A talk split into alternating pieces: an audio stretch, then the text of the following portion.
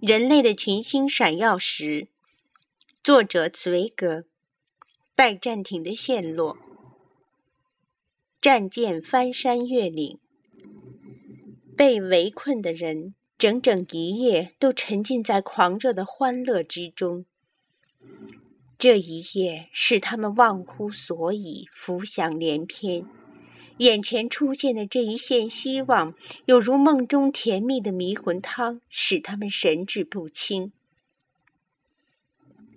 这些被围困的人，在这天夜里，相信自己已经得到拯救和安全，因为他们梦想着从现在起，会每星期都有新的船只到来，而且会像这四艘船上的士兵和口粮一样，能顺利上岸。欧洲没有把他们忘记，他们在眼前这种期望中，好像看到包围已经解除，好像他们已经使敌人失去勇气和战胜了敌人似的。但是，穆罕默德也是个梦想家，虽然他是另一种类型，并且是更富于奇思异想的梦想家。这类梦想家懂得如何通过自己的意志把梦想变成现实。正当那几艘大战船误以为自己在金角湾的港口里十分安全之际，穆罕默德制定出了一项极富幻想的大胆计划。这项计划在战争史上可以与汉尼拔和拿破仑的最大胆的行动媲美。拜占庭像一个金苹果似的就在他的眼前，可是他却无法拿到手。进攻的主要障碍是凹得很深的海峡——金角湾。这个盲肠形状的海湾防卫着君士坦丁堡的一侧。要想进入这个海湾，事实上是不可能的，因为入口处的边上是日那亚人的据点城市加拉泰。穆罕默德曾承诺给予这座城市以中立地位，而且从这里到那座敌人的城池拜占庭之间还横拦着一条铁链，所以他的舰队不可能从正面冲入海湾，而只能从热那亚人领地边缘的内部水域出发，去袭击那些基督教徒的战舰。可是，一支舰队怎样到达这海湾的内部水域呢？当然，可以在这海湾里面建造一支舰队，不过这又不知要用多少个月的时间。而如此急不可待的苏丹是等待不了这么长的时间的。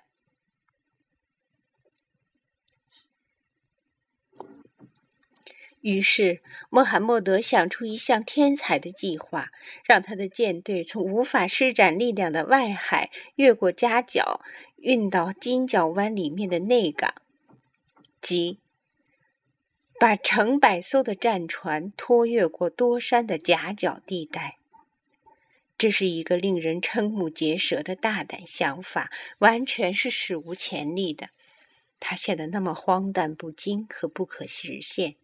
一支拜占庭人，一支拜占庭人和加拉泰的热那亚人从来没有想到过会有这样一项战略计划，就好像他们之前的罗马人和他们之后的奥地利人没有想到汉尼拔和拿破仑的军队会神速的越过阿尔卑斯山一样。按照世间所有人的经验，船只能在水里航行。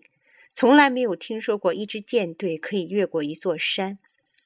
然而，正是这种把不可能的事情变成现实，才是一种精灵意志的真正标志。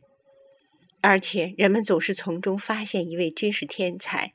这种天才往往嘲弄那种按战争规则进行的战争，在特定的时刻不因循守旧、随机应变。于是，一次在编年史上无与伦比的大规模行动开始了。穆罕默德让人静悄悄地运来无数原木头，又让工匠们制成滑板，然后把从海面上拖来的船固定在这些滑板上，就像固定在活动的干船坞上一般。与此同时，成千名土方工人也开始工作。为了运输的需要，把那条经过佩拉山丘的狭窄山路，从上坡到下坡一律填得尽可能的平整。不过，为了在敌人面前掩饰突然集结这么多的工匠，苏丹命令部队每天夜里向除中立的加拉泰城以外的周围地区连续发射旧炮。发射这些旧炮本身毫无意义，唯一的意义就是转移敌人的注意力，以掩盖自己的船只越过山地和峡谷，从一个水域进入到另一个水域。当拜占庭里的敌人正在忙忙碌碌，并且以为进攻只会来自陆路的时候，无数涂满了油脂的圆木头开始滚动。钉在滑板上的船只就在这些巨大的滚木上面，一艘接着一艘被拖着越过那座山。前面有两行数不尽的水牛拖着，后面有水兵们帮着推。当夜幕刚刚降临，这种奇异的迁移就立刻开始。世间一切伟大的壮举总是默默完成的，世间一切智者总是深谋远虑的。这奇迹中的奇迹，整整一支舰队越过山岭，终于成功了。在一切伟大的军事行动中，决定性的关键。始终是出其不意，攻其不备。在这方面，穆罕默德的特殊天才尤其显得不同凡响。对于他的意图，事先无人察觉。这位天才的谋略家有一次在谈到自己时，曾这样说过：“如果在我的胡须中有一根毫毛知道了我的想法，我就会把它连根拔掉。”正当大炮大势声张地向拜占庭的城墙轰击时，他的命令在最周密的安排下付诸实施了。到了四月二十二日这一天夜里，七十艘战船终于越过山冈和峡谷，穿过种植葡萄的山丘、田野和树林，从一个海面运到了另一个海面。第二天早晨。当拜占庭的市民看见一支挂着三角旗、载着水兵的敌人舰队，好像被神的手送来似的，在他们误以为无法接近的海湾中心航行时，他们还一直以为自己在做梦。当他们揉着眼睛还不明白这样的奇迹从何而来时，在他们迄今由海港保护着的这一面城墙底下，已经欢呼和呐喊声四起。军号铜钵，战鼓齐鸣。除了加拉泰那一片狭窄的中立地带以外，隐藏着基督徒舰队的整个金角湾，已经由于这一天才的计谋而属于苏丹和他的军队了。现在，他可以指挥部队从自己的浮桥上毫无阻碍地向拜占庭城墙的这一较薄弱的一面发起进攻了。这薄弱的一翼既然受到了威胁，